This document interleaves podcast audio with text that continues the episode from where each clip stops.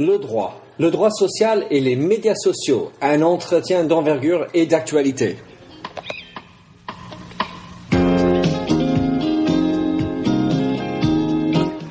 Hello, bonjour et bienvenue sur l'émission radio Minter Dialogue, l'édition numéro 25. Je suis Minter Dial, votre compère pour cette émission radio téléchargeable, autrement dit un podcast. Je suis auteur du blog en anglais themindset.com, T-H-E-M-Y-N-D-S-E-T, et en français de minterdial.fr, où vous trouverez les show pour l'entretien qui suit. Voici donc un nouvel entretien dans la série de personnages dans l'Internet en France. Cet entretien est avec Nicolas Sauvage, partenaire associé chez le grand cabinet d'avocats à Reed Smith, spécialisé dans le droit social et le droit du travail. Trilingue et un grand communicant, Maître Nicolas, est un spécialiste plus particulièrement dans l'interaction entre les médias sociaux dans le cadre du travail. Il nous parle dans cet entretien des fusions et des accessions, le whistleblowing et l'impact de Wikileaks, le rôle bénéfique des médias sociaux dans la lutte contre le harcèlement et la discrimination au travail, entre autres. Des beaux sujets, bref. Tout de suite, je vous livre l'entretien. Alors bonjour et merci d'avoir joint le Minter Dialogue Show. Je suis en ligne avec Nicolas Sauvage tôt ce matin qui euh, travaille chez Reed Smith en tant qu'avocat associé euh, responsable du droit social. J'ai eu la chance de découvrir Nicolas sur scène à la conférence Media Aces qui a eu lieu en octobre. Il m'a épaté. Et puis j'ai eu une deuxième chance de travailler et collaborer avec Nicolas en étant sur une table ronde chez Renault. On a discuté de la réputation euh, en ligne, enfin de e-reputation.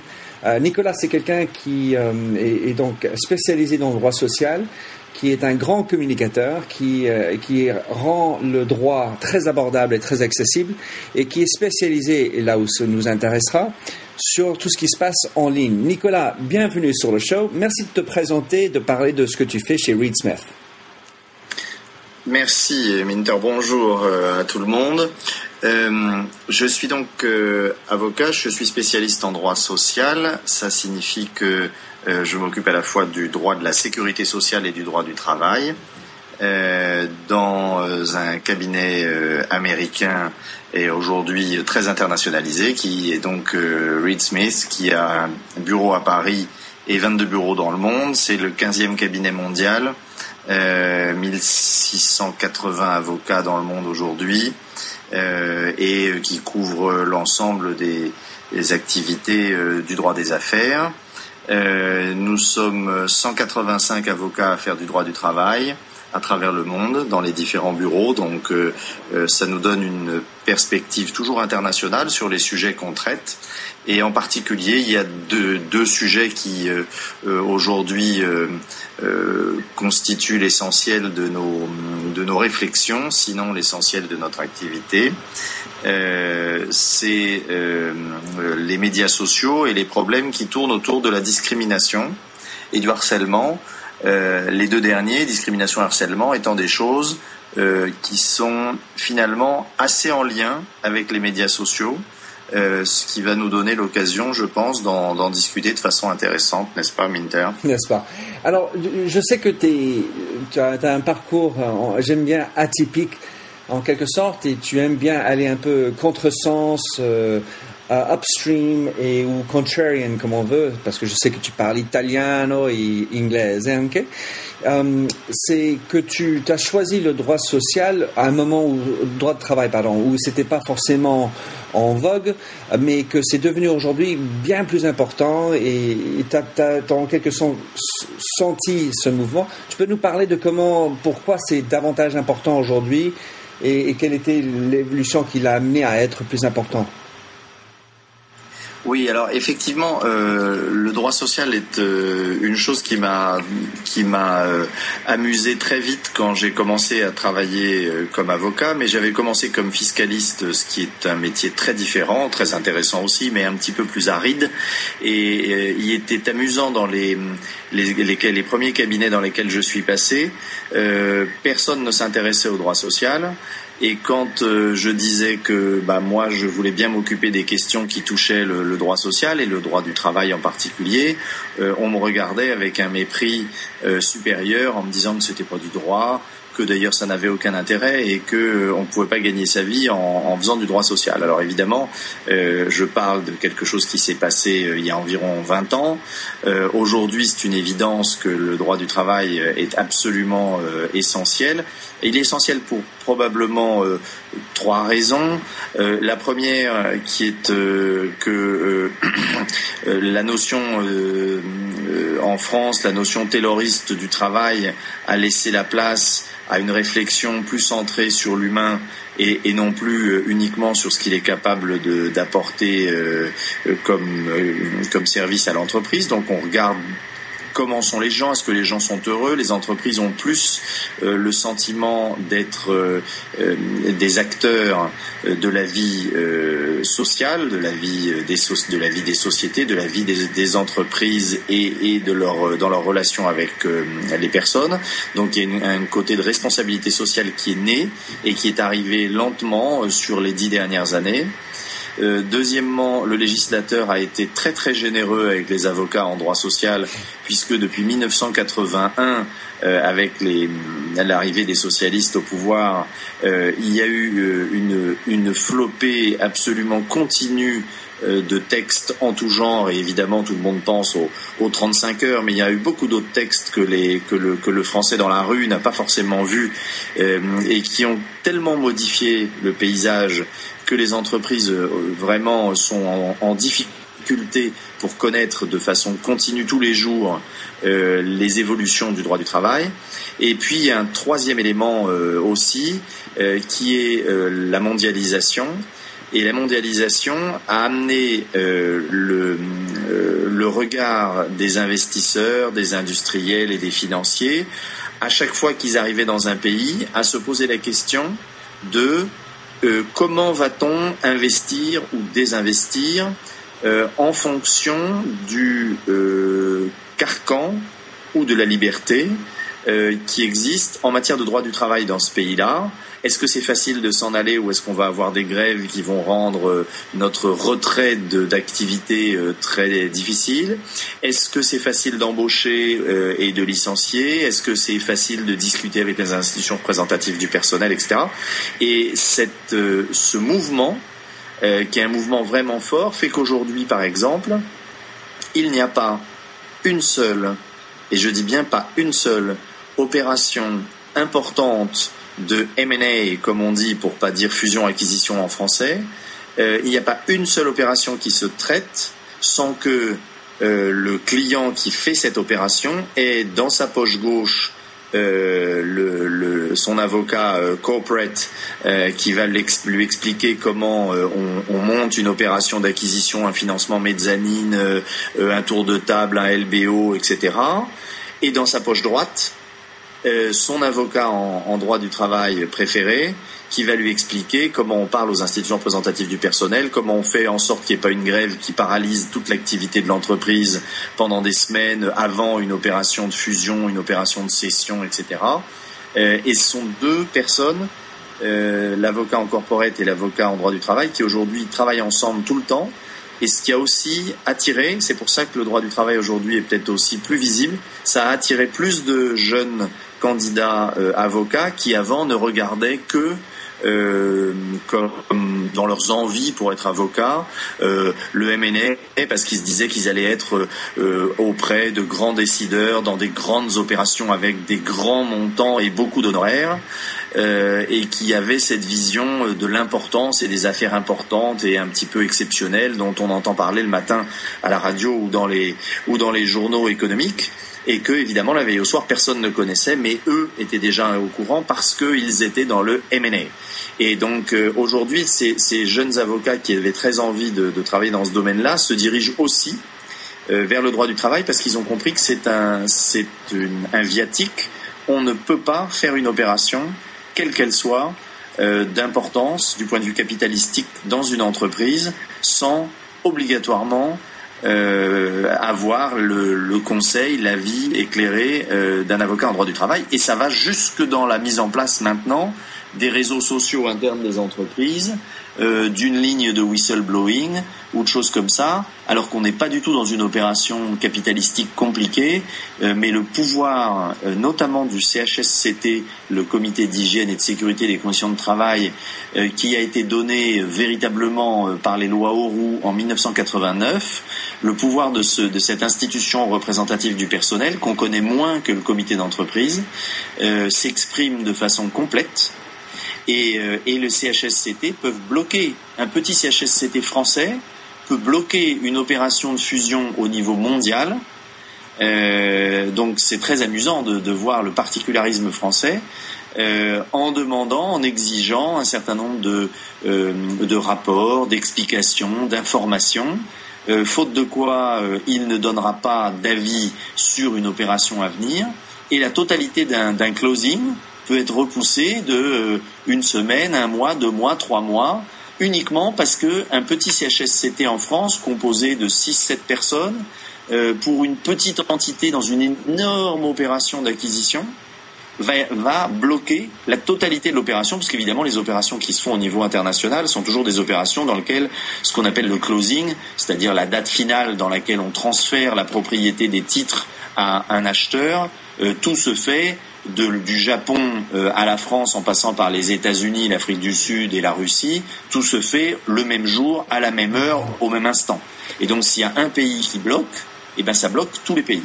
Donc l'avocat euh, en droit du travail, euh, qui était méprisé, qui a longtemps été méprisé comme étant quelqu'un qui se baladait au prud'homme et qui allait s'occuper de, licenciements individuels, est aujourd'hui regardé avec beaucoup de respect euh, par les clients qui ne peuvent plus faire d'opérations quelles qu'elles soient, euh, sans parler bien sûr des licenciements de salariés, mais euh, c'est pas la chose la plus gaie de notre métier.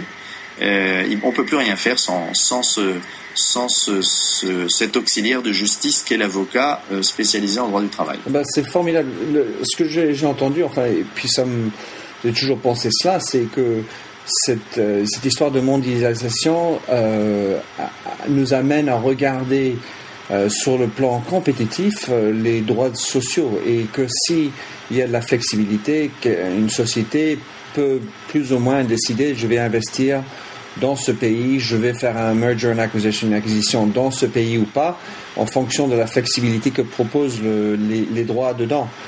Et en deux, la notion de d'amener dans le, le, droit de travail les M&A, ça rend plus attractif pour les candidats d'avocats euh, et donc, ça, te, enfin, il y a un, plus grand influx, euh, euh, influx, comment dire, plus de gens, de jeunes étudiants qui sont intéressés. Influx, c'est ça. Et alors, donc tu parlais de, de l'harcèlement là tout à l'heure. Ce qui, enfin, il y a aussi cette notion de, de droit social qui a été maintenant poussée à la une. Euh, avec tout ce qui est dans le social media, droit social, social media, le mot est partagé. Et, tu as parlé de l'harcèlement. pour toi, quelles sont les, les, implications euh, dans le droit social, l'harcèlement euh, et, l'opportunité, on va dire, ou l'enjeu que portent les médias sociaux sur ce, ce cas, tout ce qui est harcèlement et discrimination? Alors, dans les entreprises euh, euh, internationales et, la plupart du temps américaines, notamment à cause de Sarbanes-Oxley, euh, l'organisation est faite de telle sorte qu'il existe des, ce qu'on appelle des whistleblowing lines, donc des, des, lignes téléphoniques où on peut siffler pour indiquer qu'il y a un problème dans une filiale lointaine et que ça remonte euh, au siège et que des gens au siège puissent prendre des décisions et en fait court-circuiter euh, le management qui euh, serait déviant ou pervers dans son comportement avec les salariés, en harcelant les salariés ou en discriminant des salariés. Et ça, c'est une minorité de, de, salariés qui sont concernés, puisque ce sont les grands groupes internationaux, mais en réalité, les grands groupes internationaux ne couvrent qu'une toute petite partie de la population qui travaille euh, dans le monde. Et en France euh, la, la proportion est la même, c'est de l'ordre de 8% euh, des personnes qui travaillent effectivement dans des grands groupes internationaux.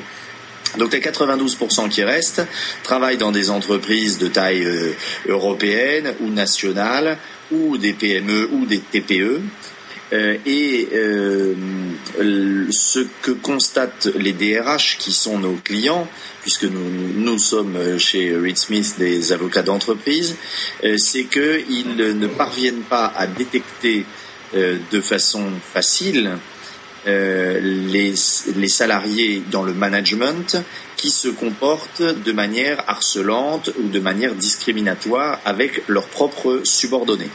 Et pourquoi ils ne parviennent pas à le détecter Parce que la crainte des représailles est tellement forte chez les salariés concernés qu'ils n'osent pas ouvrir le bec et ils n'osent pas aller euh, au détour d'un couloir ou avec un email euh, qui pourrait envoyer euh, aux responsables du personnel ou aux directeurs administratifs et financiers dans les petites, les petites PME qui gèrent à la fois les finances et l'administration, notamment l'administration du personnel. ils, ils n'osent pas parler en direct parce que ils ont peur des représailles, ils ont peur que l'information redescende aussitôt vers leur chef immédiat qui est l'auteur des discriminations ou du harcèlement. Euh, et derrière, ils ont peur de perdre leur poste, euh, etc., ou de voir leur carrière définitivement compromise, avec assez peu de chances de pouvoir utiliser les dispositions que la loi française prévoit. Euh, la loi française prévoit en effet que les preuves euh, sont la preuve en matière de discrimination et de harcèlement est partagée et qu'une personne qui aurait attesté de la, de la constatation d'un harcèlement ou de la constatation d'une discrimination chez un de ses, de ses voisins ou une personne qui d'ailleurs aurait été elle-même euh, atteinte par une discrimination ou harcèlement et qui s'en serait plainte et qui ferait l'objet derrière, donc l'attestant ou la victime, qui ferait l'objet derrière d'un licenciement ou d'une sanction, pourrait demander l'annulité de ce licenciement ou l'annulité de cette sanction. C'est ce que prévoit la loi. Donc ça a l'air formidable puisque ça dit vous pouvez aller attester que votre voisin de bureau s'est fait discriminer et derrière euh, vous ne risquez pas de vous faire licencier pour ça. Et toute la problématique, c'est que vous ne risquez pas de vous faire licencier pour ça, c'est sûr. Euh, on va pas vous licencier pour ça, mais on va vous licencier pour autre chose. Et le autre chose sera peut-être inventé, euh, sera peut-être euh, euh, finira peut-être par se voir sanctionné par un tribunal, mais en attendant, vous aurez perdu votre job. Donc personne n'a envie d'aider son voisin au risque de perdre son job et personne n'a envie d'aller prévenir le DRH quand c'est soi-même qui a été discriminé au risque également de perdre son job. Mhm. ce que voient les DRH aujourd'hui dans l'avènement des réseaux sociaux, c'est la possibilité, et il l'encourage, les, DRH sont assez favorables à ça, euh, c'est la possibilité pour les salariés de discuter en dehors de l'entreprise, euh, dans le cadre d'un dans le cadre d'un réseau d'un réseau social comme Facebook ou euh, Twitter euh, n'est pas tout à fait approprié pour ça parce que les messages Twitter sont trop courts pour qu'on puisse avoir une discussion euh, allongée, alors que les forums sur Facebook permettent de discuter de façon beaucoup plus, de beaucoup plus complète. et les DRH sont intéressés par ça puisque ça permet de squeezer le niveau des, du management qui est l'auteur de la discrimination présumée ou du harcèlement présumé. Et pourquoi les DRH sont favorables à ça? Parce que finalement, ils vont se faire du mal à eux-mêmes. Mhm. Euh, eh bien, parce que la Cour de cassation, depuis quatre ans, a augmenté euh, d'une manière incroyable la pression sur les entreprises lorsque des faits de harcèlement euh, étaient avérés et étaient découverts à l'occasion d'un contentieux. Et dans ces cas-là, la Cour de cassation et l'ensemble des tribunaux derrière elle disent l'employeur a une obligation de sécurité, de, maintenir, d'assurer la sécurité de ses salariés, la sécurité euh, au sens ne pas tomber d'un échafaudage, mais la sécurité morale également, euh, a une obligation de sécurité vis-à-vis de ses salariés, et cette obligation n'est pas une obligation de moyens, c'est-à-dire je ferai mes meilleurs efforts, pour paraphraser euh, l'anglais, my best efforts, euh, mais une obligation de résultat. Et la Cour de cassation dit le seul fait qu'une personne ait été harcelée dans une entreprise matérialise la preuve que l'employeur a manqué à son obligation de résultat de sécurité. Il n'a pas assuré la sécurité puisque quelqu'un a été harcelé.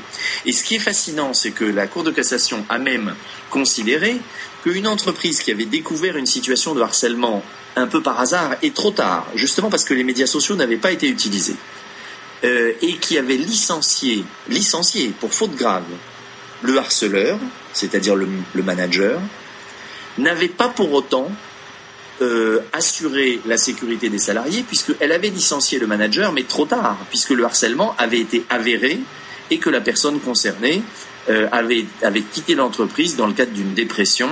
Euh, et donc, euh, le harcèlement avait finalement porté ses, ses, fruits empoisonnés contre, ce, contre ce salarié. Donc, il disait que c'était très bien que l'entreprise ait licencié la personne, mais que ça ne suffisait pas pour démontrer qu'elle avait, qu'elle avait assumé jusqu'au bout son obligation de sécurité de résultat.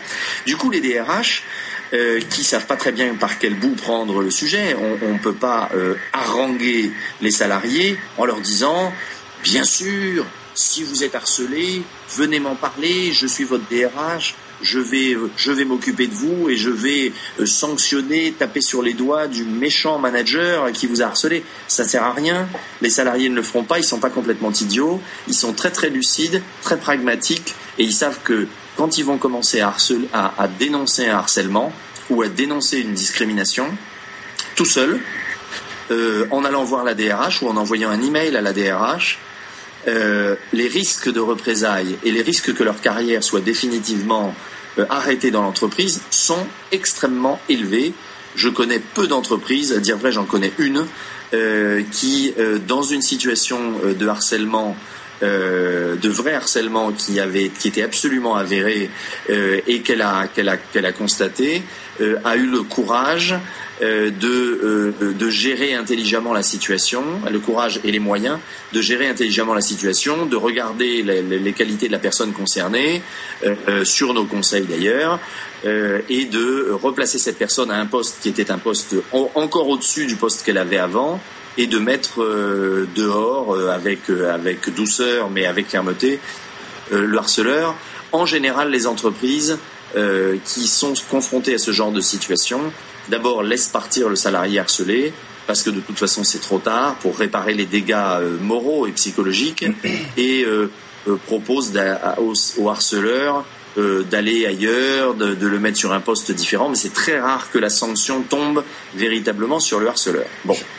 Donc les DRH aiment beaucoup les médias sociaux parce que les médias sociaux, dans une discussion un petit peu fermée sur Facebook, dans une discussion un petit peu fermée sur Yammer, et peut-être demain euh, avec euh, ce que Wikileaks euh, ou quelque chose comme Wikileaks raconterait en lâchant sur le net des copies d'emails, des copies euh, euh, de des vidéos qui auraient été prises à l'insu d'un manager euh, particulièrement discriminant ou particulièrement harceleur.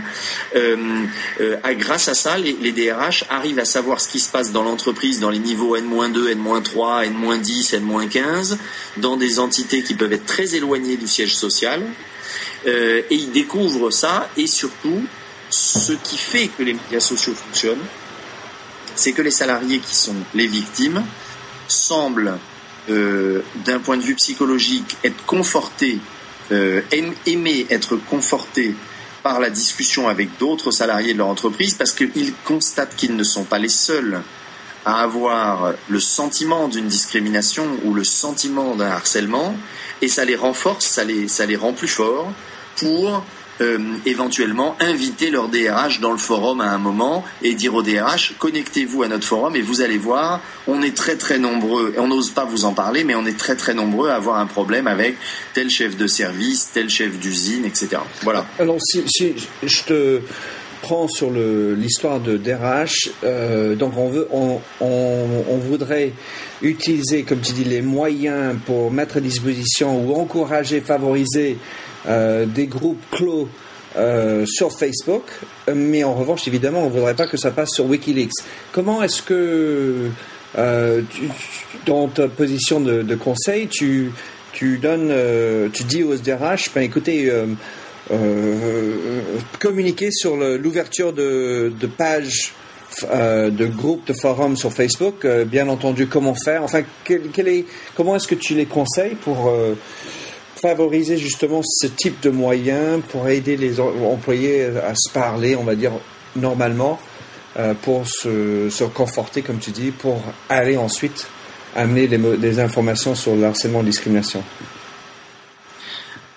Alors, euh, trois choses. La première, euh, Reed Smith est le premier cabinet au monde à avoir mis en place euh, une réflexion sur ce sujet à travers tous ses bureaux, qui a donné euh, lieu à la publication en juin 2010 et ensuite en octobre 2010 d'un white paper que l'on peut trouver sur le site de Reed Smith, qui est gratuit à télécharger, qui, qui comporte une centaine de pages et qui explique tous les enjeux juridiques euh, des médias sociaux pour les entreprises aux États-Unis, en Angleterre en Allemagne et en France, sous les angles euh, évidemment du droit du travail, parce que le média social, c'est la première chose que ça impacte, mais aussi sur les autres aspects, euh, les aspects du secret des affaires, euh, qui peut fuir à travers, à travers les médias sociaux, donc les aspects de protection du secret des affaires, de propriété intellectuelle, les inventions qui sont en cours mais pas encore brevetées. On en a un exemple dans une histoire un peu différente avec ce qui se passe, ce qui se semble s'être passé chez Renault. Euh, donc on, est chez Reed Smith euh, très très en avance sur ce sujet-là et donc on a beaucoup de clients qui viennent nous demander conseil justement parce qu'ils savent, ils ont lu le white paper est quand même assez dense et ils ont envie euh, d'en savoir plus sur le conseil opérationnel par rapport à leur activité. Deuxième chose, il faut absolument considérer que, euh, et c'est ce que l'on dit à nos clients, il faut absolument considérer que les médias sociaux euh, nécessitent, sont, un outil d'une puissance inégalée. Euh, je crois que aucun porte-voix, même la télévision, même la radio, euh, parce qu'il faut être devant la radio, devant la télévision au moment où euh, une émission passe pour la voir et donc pour être impacté par ce qu'elle raconte ou parce par ce qui s'y passe. Aucun média jamais euh, n'a eu la puissance de Facebook ou de WikiLeaks, tout simplement d'Internet et des réseaux sociaux. Aucun média. Et donc l'homme a créé là quelque chose qui est d'une telle puissance qu'il faut appeler les salariés euh, dans les entreprises euh, et puis les, fonctionnaires dans la fonction publique euh, a une responsabilité particulièrement vigilante sur ce qu'ils racontent sur les médias sociaux parce que l'impact peut être extrêmement grave. Et c'est ce qui inquiète évidemment euh, les entreprises, le management qui, qui regarde ça comme une poule qui a trouvé un couteau, ils n'ont toujours pas bien compris à quoi les médias sociaux peuvent, pouvaient être euh, utilisés en faveur de l'entreprise ou contre l'entreprise, et les DRH qui sont en général beaucoup plus au fait des médias sociaux et qui eux voient très très bien ce que ça peut donner comme problématique. Euh, donc il y a cet aspect de responsabilité qui est le deuxième, deuxième sujet. Le troisième sujet, euh, c'est le côté euh, euh, encadrement. Il faut encadrer l'utilisation des médias sociaux d'une façon responsable, d'une façon simple, et sans faire, comme j'ai entendu dans une émission un jour, où cette expression de charte d'utilisation des médias sociaux, charte barbelée c'était Vincent Berthelot dans, un, dans, un, dans une émission qui me disait ça. Mhm. Euh, la, charte des, la charte des, enfin, les médias sociaux dans une entreprise, euh, l'entreprise ne peut pas tout contrôler, mais l'entreprise peut donner des, des, guides, des guidelines.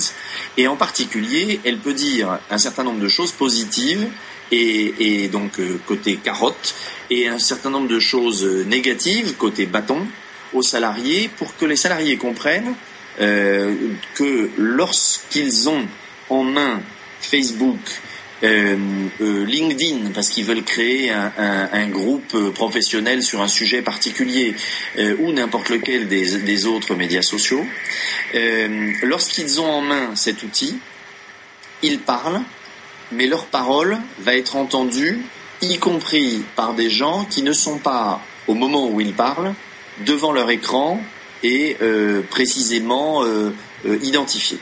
Et que donc il y a un aspect public c'est d'ailleurs ce qui, a, ce qui a donné lieu à la condamnation euh, de d'Alten par le, le, Conseil des prud'hommes de Boulogne-Billancourt il y a quelques mois, euh, et qui a licencié trois personnes pour faute grave parce qu'ils s'étaient répandus sur leur, sur leur, leur, euh, leur supérieur hiérarchique sur Facebook, sur un, un mur et dans un cercle d'amis qui était un petit peu trop ouvert. Mhm. Il parle au public. C'est comme si, à chaque fois qu'un salarié euh, prenait Facebook ou prenait euh, LinkedIn ou prenait un média social et qu'il allait raconter des choses sur son entreprise, euh, il était au sommet de la tour Eiffel et avec un porte-voix qui faisait que non seulement tous les Parisiens entendent ce qu'il raconte, mais plus loin tous les Français, et tous les Européens et finalement le monde entier. Donc ça demande une responsabilité particulière, une retenue particulière de la part des salariés, et c'est ce que l'on conseille à nos clientes de faire, c'est-à-dire qu'il y a une partie de pédagogie attention, c'est un outil très très très très puissant, c'est une bombe nucléaire de l'information. Mhm. Donc tout ce que vous avez en main, c'est vous en vous pouvez le transformer en une bombe nucléaire. Vous pouvez tuer une entreprise, et, je crois qu'il faut que les entreprises aujourd'hui le sachent, l'impossible devient possible, euh, l'inenvisageable devient possible. Euh, une entreprise peut être demain tuée, littéralement tuée, par un salarié qui va raconter quelque chose de vrai, de vérifiable, et que l'entreprise a toujours caché. C'est donc finalement, euh, et surtout pour toi, Minter, qui, est américain, donc qui a cette, cette culture de la vérité, comme l'ont les Américains, c'est euh, les médias sociaux donnent au peuple, donnent au, peuple au pluriel, hein, euh, aux populations, aux gens, aux individus, le pouvoir de faire sortir la vérité et, et prive les entreprises, dans une large mesure, de leur faculté de défense. Donc, puisqu'on ne pourra pas se défendre, il faut attaquer. Et attaquer, ça veut dire dire aux, entre, aux, aux, salariés, attention, quand vous utilisez ce produit qui est le média social, vous pouvez faire un mal considérable à votre entreprise. Donc, attention à ce que vous faites. Il y a cette notion de formation. Oui, c'est cette notion de formation qui est essentielle. Il y a, ben, vous pourrez faire du bien, vous pourrez faire du mal. Vous êtes sur votre compte à vous perso, euh, mais perso devient public, euh, comme tu, tu l'évoques. Enfin, pas, pas sur ce plateau, mais euh, précédemment. La, notion de la vie privée et la vie publique. Et puis après, il y a aussi par rapport à la discrimination, ben écoutez, vous pouvez aussi euh, avoir des, des, des conversations euh, confidentielles, enfin si tant est possible sur Facebook. Attention, faites des groupes euh, fermés et discutez-en si vous, vous sentez le besoin. C'est-à-dire que tu, pourras aller jusqu'à ce point-là de, de, de recommander un DRH de dire ça par rapport à cette histoire de discrimination? Ah bah, non seulement euh, je, le je le recommanderais au DRH, mais d'abord c'est souvent leur idée. Et d'ailleurs, je crois qu'il faut saluer dans ce, dans, sur ce, euh, sur ce, reportage, euh, dans cette interview, il faut saluer le travail qu'a fait la CNIL. la CNIL, qui est très très préoccupée par la problématique Facebook, a sorti une petite recommandation à l'attention des adolescents.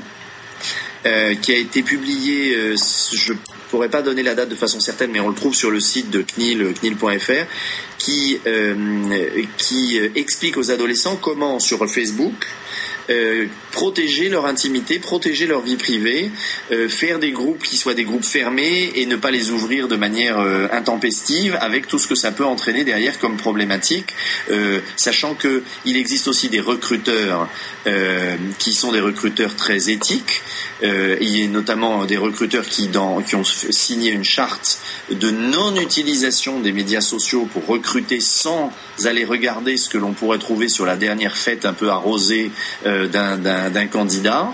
Euh, ces gens-là sont dirigés, enfin sont, fédérés par un garçon remarquable qui s'appelle Alain Gavant et qui a monté une une association qui s'appelle la compétence égale, euh, ace, ace.org, et à, compétence égale s'occupe justement de, faire en sorte qu'on recrute sans discriminer. Mais pour recruter sans discriminer, il faut pas aller regarder ce qu'il y a sur les réseaux sociaux, ou en tout cas, il faudrait, on pourrait aller regarder sur les réseaux sociaux si on était sûr que les gens savaient tous bien utiliser les parties privées, euh, la, privatisation de leur euh, de leur euh, de leur compte Facebook, le fait qu'ils n'ouvrent pas aux amis de leurs amis, etc. Alors ça perd un peu, Facebook va perdre un petit peu de ce fait-là, de son, de son attrait, du côté amusant, d'aller voir les amis, des amis, des amis, des amis. Mais finalement, comme les gens aujourd'hui font plus très bien la différence entre leur vie privée et leur vie professionnelle, et qui se laissent aller sur Facebook à des commentaires qu'il ne devrait en réalité tenir que dans un cadre privé. Mhm. Euh, c'est une bonne idée. La CNIL a fait une bonne démarche, à mon avis, de recommander aux adolescents, et puis n'importe qui, bien sûr, peut lire ces, ces, recommandations, en disant aux adolescents et à tous ceux qui veulent lire, attention, Facebook, c'est un endroit où finalement vous étalez votre vie privée au grand jour. Et donc, euh, de la même manière que quand on, euh, je, voudrais prendre une, une, image un peu particulière, mais quand on change son maillot de bain sur une plage, euh, qu'on a un maillot de bain mouillé, qu'on met un maillot de bain sec, et ben en général, euh, on met une, une, une, une, serviette autour de soi parce qu'on n'a pas envie de se montrer tout nu vis-à-vis des autres. Bah, surtout, surtout aux États-Unis surtout aux États-Unis, mais même en France, sauf peut-être sur les plages nudistes, je ne sais pas. Euh, en tout cas, de la même manière qu'on met une, serviette autour de soi, eh ben il faut protéger sa vie privée sur Facebook en mettant une serviette autour de soi. Et la façon de la mettre, c'est de ne pas partager les informations avec n'importe qui, et en tout cas pas avec des gens qui sont les amis des amis, parce qu'on ne sait jamais qui y a dedans. Euh, c'est donc une espèce de euh, la recommandation qui est faite au DRH. Et alors c'est amusant parce que c'est les DRH sont, ont souvent un compte, mais ils l'animent très peu. Quand on va regarder les DRH sur LinkedIn ou sur Facebook, ils ont deux trois relations, deux trois amis, mais ils l'utilisent très peu. Ils l'utilisent juste pour pouvoir avoir un compte et, et, aller regarder un peu ce qui se passe chez les autres. Je suis pire que ça. je euh, dis c'est pour euh, pour dire que je suis dessus. voilà, c'est pour dire je suis sur Facebook.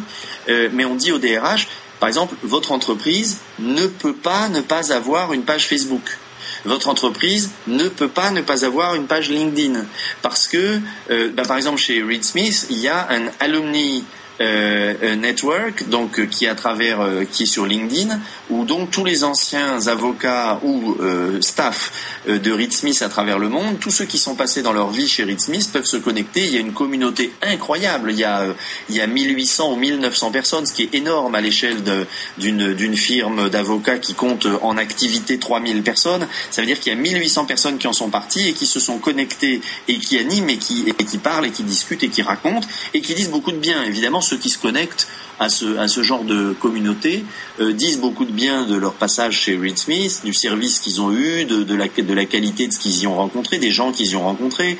Euh, Reed Smith a été reconnu il y a quatre ans, euh, pas il y a quatre ans, cette année, comme la quatrième entreprise américaine euh, la plus diverse, euh, la plus en active sur la diversité et donc pour contre les, discriminations. Euh, c'est quelque chose aussi qui est animé à travers à travers Facebook, à travers LinkedIn et les médias sociaux pour les DRH. Quand on leur en parle, on leur dit vous devez être dessus parce que c'est une façon de promouvoir l'image de l'entreprise. Et Minter, tu as dû voir la semaine dernière une étude qui a été, je crois, sorti par, publié par euh, IMS Entreprendre euh, sur euh, l'utilisation de, Facebook, de LinkedIn, des médias sociaux en général, des salariés par rapport à leur entreprise. Et il y a 67% des gens, des, des, des, interventions des internautes sur les médias sociaux quand ils parlent de leur entreprise, qui en parlent en bien.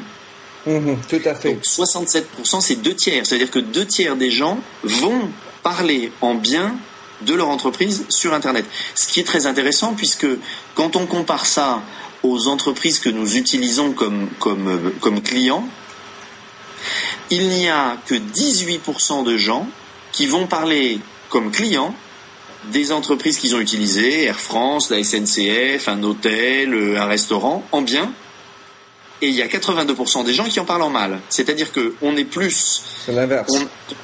on a voilà, on a une, on a une responsable, une façon d'être plus responsable sans doute. en tout cas, c'est ce qui apparaît de ce sondage, de cette étude, qui n'est pas un sondage, qui est une étude qui a été faite en, sélectionnant des, citations sur euh, et des entreprises sur Internet. Euh, on est plus responsable et on parle mieux de son entreprise. Donc, on a un regard plus plus positif sur sa propre entreprise et on en parle en bien que sur les entreprises des autres finalement dont on est client et dont on utilise les services ou les produits oui, mais et euh, dont on ne parle finalement que des défauts. Excuse-moi, mais j'ai envie de dire c'est tout à fait normal parce que je suis employé. Mais ce que vous faites chez Reed Smith, euh, Procter Gamble le fait avec ses anciens et je trouve que c'est euh, un enfin, je trouve c'est très bien, ça montre bien l'état d'esprit d'ouverture et ne pas avoir peur de dire bah, qu'est-ce que peuvent dire des anciens de chez nous puisque ça, c'est des réflexes que j'entends beaucoup par ailleurs. Alors, un dernier sujet, parce que là, le temps court, je voulais juste parler euh, de Wikileaks, parce que je sais que tu en as parlé euh, à la conférence en octobre, euh, en fait, que ça allait avoir un impact sur le business. Je suis plus que d'accord et je vais en parler très prochainement au prochain midi, c'est d'ailleurs la semaine prochaine. Le, Wikileaks, pour l'instant, a été plutôt. il y a eu un impact sur la politique et tout ce qui se passait dans les conversations secrètes diplomatiques. Euh, moi, ce que je dis, tu en as parlé, c'est que le, prochaine grande étape après les banques, ça va être même les entreprises lambda, enfin entre guillemets industrielles, normales, où euh, des employés euh, plus ou moins heureux, on va dire, euh, vont, se lâcher, euh, euh, prenant des, des, emails ou autre chose pour faire preuve de discrimination ou de, de mauvaises habitudes, mauvaise ambiance à l'intérieur de l'entreprise. Alors par rapport à ça, un, qu'est-ce que qu'est-ce que tu peux dire? Est-ce que tu penses que c'est vrai? Et deux, est-ce que quel dispositif prendre si je suis en entreprise? Alors, euh, est-ce que c'est vrai euh, Oui, et comme tu le rappelais dans, dans une conférence il y a, il y a 4-5 mois, euh, j'en ai parlé en expliquant que ça me... Je, je parlais exactement de l'affaire Servier, sans savoir que l'affaire Servier allait arriver en, racontant simplement que le jour où un laboratoire pharmaceutique mettrait sur le marché un produit dangereux, euh, qu'il savait dangereux, qu'il sait dangereux au moment où il le met en, en, commercialisation, et que quelques années, quelques mois, quelques années plus tard, ce produit allait entraîner des, des, des, des, euh, conséquences graves, voire des décès, euh, il y aurait inévitablement euh, on allait inévitablement trouver, soit par Wikileaks, euh, soit par d'autres euh, systèmes de médias sociaux, des situations où les assureurs de ces laboratoires pharmaceutiques diraient je refuse de vous assurer parce que j'ai découvert en allant sur un forum de scientifiques ou en allant sur un forum interne de votre entreprise ou en allant, en allant dans, le, dans le web abyssal euh, récupérer des, discussions sur Facebook, euh, j'ai découvert que euh, vous saviez, vous aviez connaissance, vous aviez conscience des risques que vous faisiez prendre à vos patients qui allaient consommer ce produit. et par conséquent, moi je suis assureur, je suis là pour assurer l'aléa, c'est-à-dire la chose imprévisible. Or là, c'était prévisible puisque vous le saviez, donc je ne vous assurerai pas pour les conséquences que vont avoir les procès euh, qui démarrent aujourd'hui contre vous euh, à raison de, l'utilisation de ce produit. C'est quelque chose que je racontais donc euh, à Media Essays en, septembre, je crois, ou en juillet, je ne sais plus en octobre euh, et, le, et le euh, l'affaire du Mediator qui n'est pas arrivée directement par Internet mais qui est maintenant très relayée par Internet, euh, a, a, est sortie aujourd'hui. Et je lisais dans un, un, un, document qui s'appelle l'Argus de l'assurance, le début d'une discussion importante aujourd'hui entre les assureurs qui n'ont pas encore trouvé le document, mais je pense qu'ils vont pas tarder à le trouver, et les assureurs de Servier qui ont l'air euh, de dire qu'ils ne couvriront pas euh, les conséquences euh, du Mediator parce qu'ils considèrent que alors eux n'en ont pour l'instant pas beaucoup de preuves, j'ai l'impression, mais ils considèrent que Servier, ce laboratoire, savait au moment où il a mis le produit en circulation et où il a demandé l'autorisation de mise sur le marché, savait que le produit, s'il n'était pas utilisé dans une seule orientation thérapeutique, qui était le diabète, euh, mais dans une, dans une, une, utilisation dérivée et, non autorisée par l'AMM, non autorisée par l'autorisation de mise sur le marché, euh, qui est le, le, le côté coupe-fin, c'est-à-dire son, son, ses effets, ce qu'on appelle anorexigène. Euh, ils, ils, connaissaient les risques et ils l'ont mis sur le marché délibérément. Qui plus est, au cas particulier, ils sont même qu'ils aient influencé les médecins pour le prescrire en tant qu'anorexigène et non pas en tant qu'antidiabétique.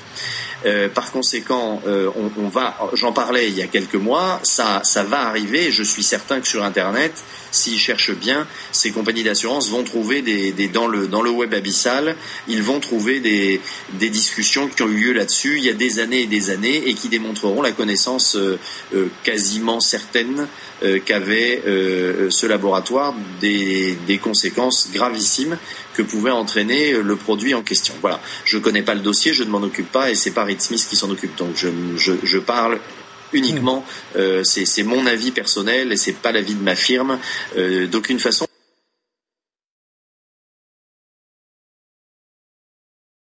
Bon, alors sur ta deuxième question, euh, que dois-je faire en tant qu'entreprise par rapport au, risque Wikileaks? La réponse est assez facile. Et elle n'est pas angélique. Une entreprise qui n'a rien à se reprocher, une entreprise exemplaire, à tout point de vue, dans ses produits, dans le traitement de ses salariés, dans le traitement de ses actionnaires, dans euh, la rémunération de ses dirigeants, etc. Euh, une entreprise exemplaire n'a rien à craindre de Wikileaks il peut arriver naturellement qu'un groupe de pression, euh, qu'un concurrent essaye de manipuler un petit peu euh, euh, le web et à travers Wikileaks ou un autre système de ce genre-là, essaye de déstabiliser bien sûr cette entreprise exemplaire. Bon, mais une entreprise exemplaire n'a rien à craindre. Une entreprise qui n'est pas exemplaire a à craindre parce qu'effectivement, ce qu'elle peut aujourd'hui, ce qu'elle peut aujourd'hui cacher, elle ne pourra probablement plus le cacher. Et donc, qu'est-ce qu'il faut faire euh, Il faut juste devenir exemplaire. Il n'y a pas de système étanche qui permettra, euh, d'une façon euh, absolument certaine, d'empêcher que des choses contenues à l'intérieur d'une entreprise depuis longtemps, des erreurs, des errements, des pervers. Ben, en effet, Nicolas, en fait, il faut juste devenir exemplaire. Et, en, gros, euh, c'est le Valhalla, c'est la notion de la transparence, c'est ce qui fera du bien pour les clients. Il faut être bon. Euh, pour les employés, il faut être euh, juste. Et ce qui amènerait, à mon avis, à une, meilleure situation et puis j'ai envie de dire ben, des meilleurs résultats parce que ça nous amène à, juste être bon. Exactement. bah écoute, euh, Nicolas, je te remercie beaucoup ce matin de, nous avoir rejoints sur le Minter Dialogue. Alors, je vais mettre dans les show notes les, liens que tu as fait référence sur le, papier blanc. Et je, citerai juste le chapitre sur la France, évidemment aussi, euh, sur le Kinil, le, Alain Gavon et tout le reste. Et, écoute, euh, comment on peut te joindre si on a besoin de conseils? Eh ben, le plus simple, c'est LinkedIn mon compte LinkedIn ou bien euh, mon email. Chez Reed Smith, qui est, qui est, sur, le site. Je mettrai également euh, dans les show notes. Nicolas, je te remercie beaucoup. Euh, au plaisir de te retrouver peut-être milieu essais ou en tout cas par ailleurs dans des conférences et à être écouté parce que c'est toujours intéressant et, excitant de, de, de t'écouter. Merci beaucoup, Nicolas. À bientôt, Minter. Bye. Bye. Merci d'avoir écouté cette émission de Minter Dialogue avec Maître Nicolas Sauvage. Vous trouverez les chaînes notes sur minterdial.fr. Vous pouvez également souscrire au show Minter Dialogue sur iTunes où vous trouverez d'autres entretiens dans cette série d'hommes et de femmes de l'Internet en France, dont Fabrice Eppelboin de Read Write Web, Jacques Lorne, Leroy Merlin, Vincent Ducret, conseiller Internet au gouvernement, entre autres. Sinon, je vous invite également de me retrouver sur mon site anglophone, themindset.com, où la marque se rend personnelle, où j'écris sur les enjeux des marques sur le digital. J'ai un newsletter hebdomadaire que j'édite. Et enfin, vous pouvez aussi choisir de me suivre sur Twitter, at MDIAL. Faites du podcasting, c'est une nouvelle forme de consommation de médias. C'est pratique, c'est mobile. Tweetez ou faites circuler si cela vous a plu. Bonne continuation où que vous soyez.